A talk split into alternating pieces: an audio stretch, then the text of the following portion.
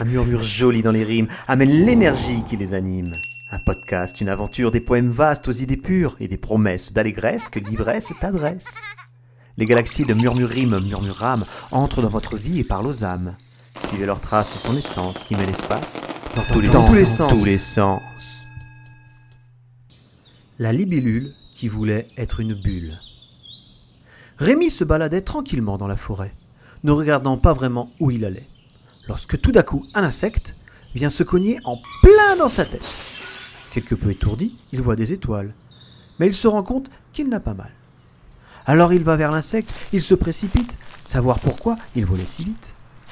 Il retrouve par terre une jolie libellule, ayant pris son corps pour un véhicule qui, lorsqu'il est dans les airs et circule, alors tous les feux rouges brûlent. Le résultat, c'est un accident. Heureusement, pas très important, car la toute petite et magnifique bête, pour repartir, est déjà prête. Alors Rémi, peut-être encore sous le choc, échange son langage d'humain, il le troque, avec celui bien plus amusant qu'utilisent les insectes volants. Et en envoyant des bzz bzz étonnants, la libellule facilement le comprend. Il se passe une drôle de discussion, dont voici pour vous la traduction. Eh bien alors, où allais-tu si rapidement?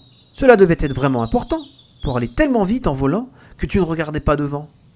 Euh, eh bien, euh, je suis désolé, c'est que je me suis mise à rêver que moi, la petite libellule, je pouvais me changer en bulle. Et pour essayer d'y arriver, j'ai cru que pour me transformer, il fallait que j'aille le plus vite possible jusqu'à ce que je ne sois plus visible. Ah, cela me paraît une drôle d'idée.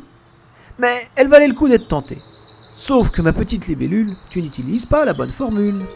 Déjà, il faudrait que tu saches, avant que tu ne subisses son flash, en une bulle de quoi la magie te transformera. Ah oui, tu poses une bonne question. Je n'avais pas réfléchi à mon intention. Et dans la précipitation, je n'ai pas pris la bonne direction. Quelle pourrait être de ma bulle la teneur pour me remplir complètement de bonheur? Une bulle de champagne, c'est trop snob. Mais celle d'eau, c'est trop sobre. Peut-être de bière, hmm, un peu terre à terre. Et se changer en bulle de savon, ça me paraît vraiment trop long. Une bulle d'air, c'est clair, mais transparent. On voit trop facilement dedans. Et une bulle de bande dessinée, il faut savoir les crayons bien utilisés. Peut-être une belle de beauté pour me faire désirer. Mais ça me semble du déjà vu. Je préfère de l'inconnu.